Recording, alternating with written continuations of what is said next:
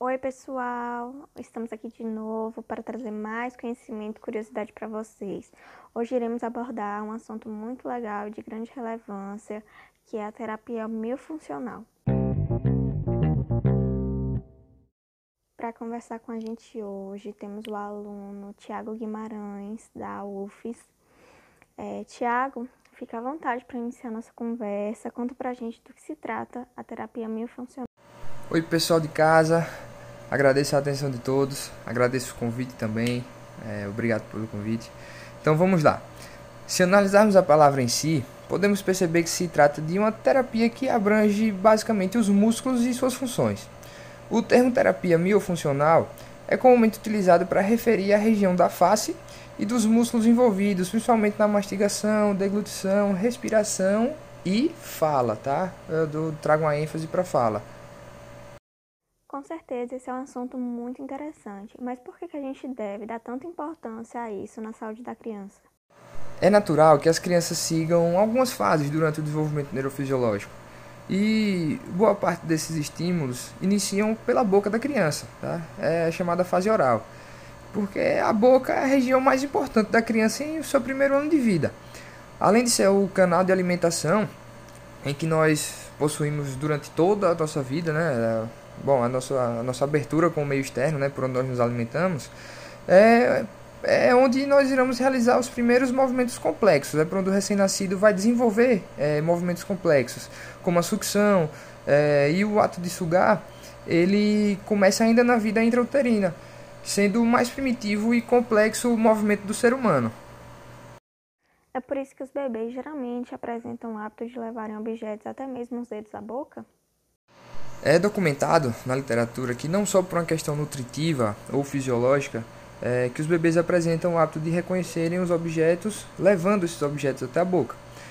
Nós temos que entender que na maioria dos, do, dos movimentos que nós realizamos, como o simples fato de, de caminhar, de, de erguer alguma coisa, são movimentos bastante complexos, que requer um controle muscular muito grande.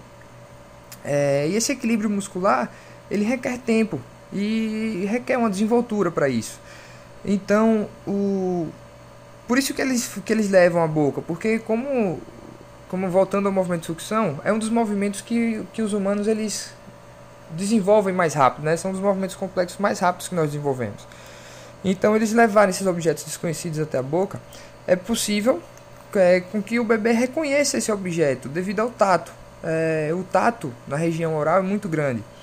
E essa nova experiência de conhecer uma coisa nova, de estar tá descobrindo coisas novas, isso gera no, no, no, no bebê uma satisfação, um prazer, gera um bem-estar, dá uma segurança no bebê, ele se sente capaz. Então o bebê pode sentir todas essas emoções somente por colocar um objeto novo na boca? É muito difícil descrever a sensação que um bebê ou uma criança sente ao realizar um tipo de movimento como este. É, mas os psicólogos defendem que esse conhecimento adquirido durante a fase oral tem total influência na vida adulta e também na personalidade do indivíduo. É, assim, de toda maneira, nós podemos afirmar que essa fase é de extrema importância na vida da criança e ela deve ser estimulada a fazê-la sempre, sempre, sempre, sempre com precaução, lógico, mas a criança deve ser estimulada. Eu sempre ouço falar que o uso da chupeta faz mal para a criança, mas há quem defenda o seu uso. Qual a sua posição quanto a isso? A chupeta ela faz parte do, do, do, processo da, da fase oral. E as últimas gerações, assim, basicamente a chupeta fez parte da vida de todo mundo. Né? É, e como toda ação, ela gera uma reação. É, como nós tivemos um aumento da, da frequência de alguns casos. Tá? Eu posso citar para vocês, por exemplo, a mordida aberta anterior, é, que também é aliado a isso, é, geralmente acompanha dificuldade de selamento labial, e consequentemente uma maior proporção dos respiradores bucais, né? Porque tem dificuldade de, de, fechar a boca mesmo, né? De selar e consequentemente eles respiram é, através da, da boca, tá? É, aliado a isso também tivemos uma nítida melhora na saúde oral como um todo, tá? Há algum tempo era muito comum fazer diversas exodontias nas primeiras décadas de vida, é, então é, acaba que assim é, sobrava espaço é, né, nas, nos arcos dentários, né? Sobrava espaço nos arcos. Os dentes eles se agrupavam de uma outra maneira.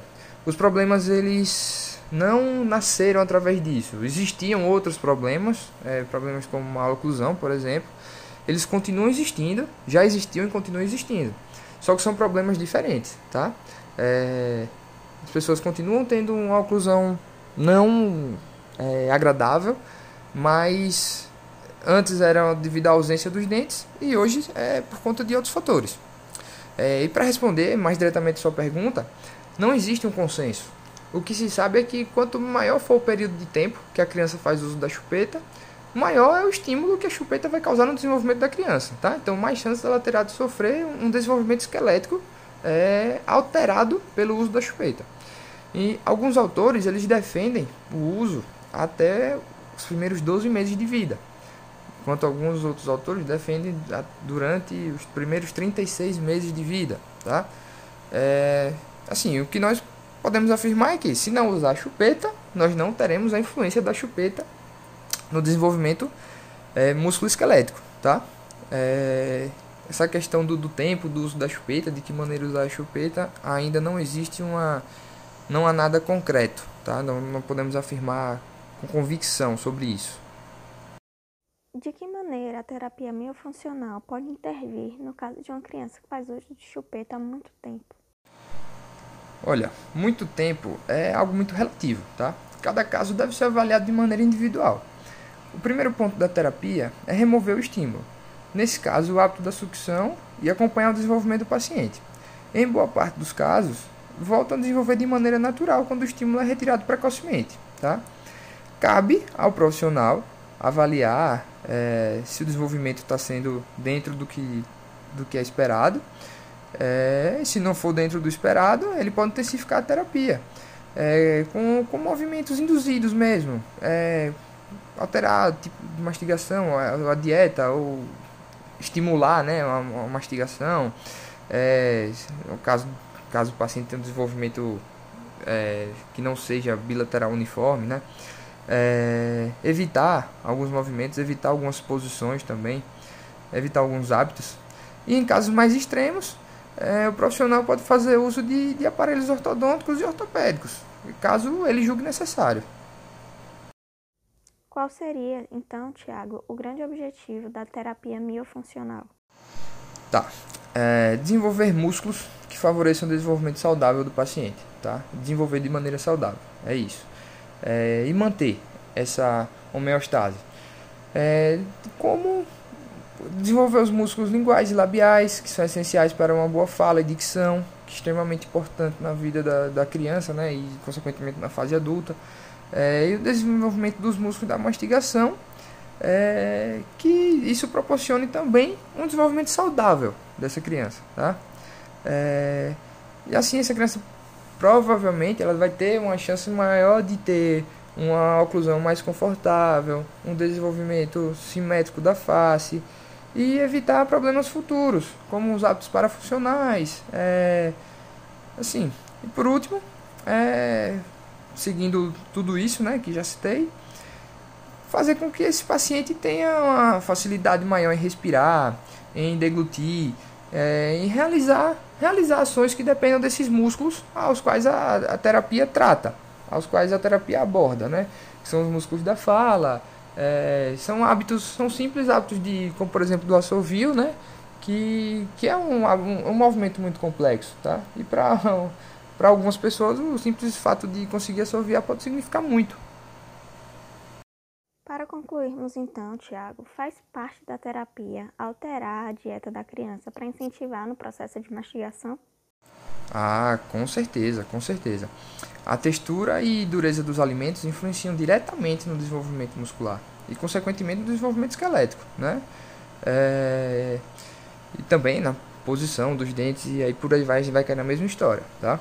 É, prova disso é que um estudo controlado, feito com, com, com ratos, né? pegaram dois grupos de ratos, sendo que um grupo foi exposto a uma dieta pastosa e outro a uma dieta é, com ração, né? uma dieta sólida. Esse grupo de, de ratos que estavam sobre uma dieta pastosa, eles não mastigavam, não tinham hábito de mastigar. Né? E a, após algum tempo, é, pode-se perceber que entre esses dois grupos de ratos havia uma diferença muito significativa na, nas mandíbulas desses ratos. Tá? Nos ratos que estavam com a dieta pastosa, as suas corticais ósseas das mandíbulas estavam mais finas, elas estavam muito finas e menos resistentes. E também eles apresentavam alterações na articulação temporomandibular.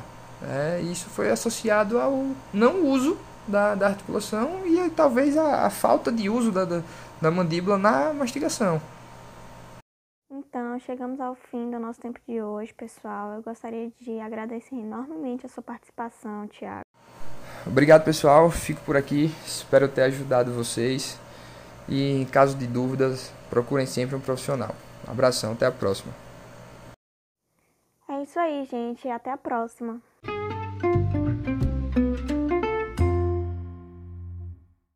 Este trabalho foi elaborado pelos alunos José Inácio de Santana Aragão, Yasmin Graziele Santos, Natália Almeida Pinto e Tiago Guimarães Clementino, com uma obtenção de nota parcial para a disciplina de Odontopediatria 2, lecionadas pelos professores Gisele Pedroso Moi e Gabriela Mancia de Gutierrez, da Universidade Federal de Sergipe.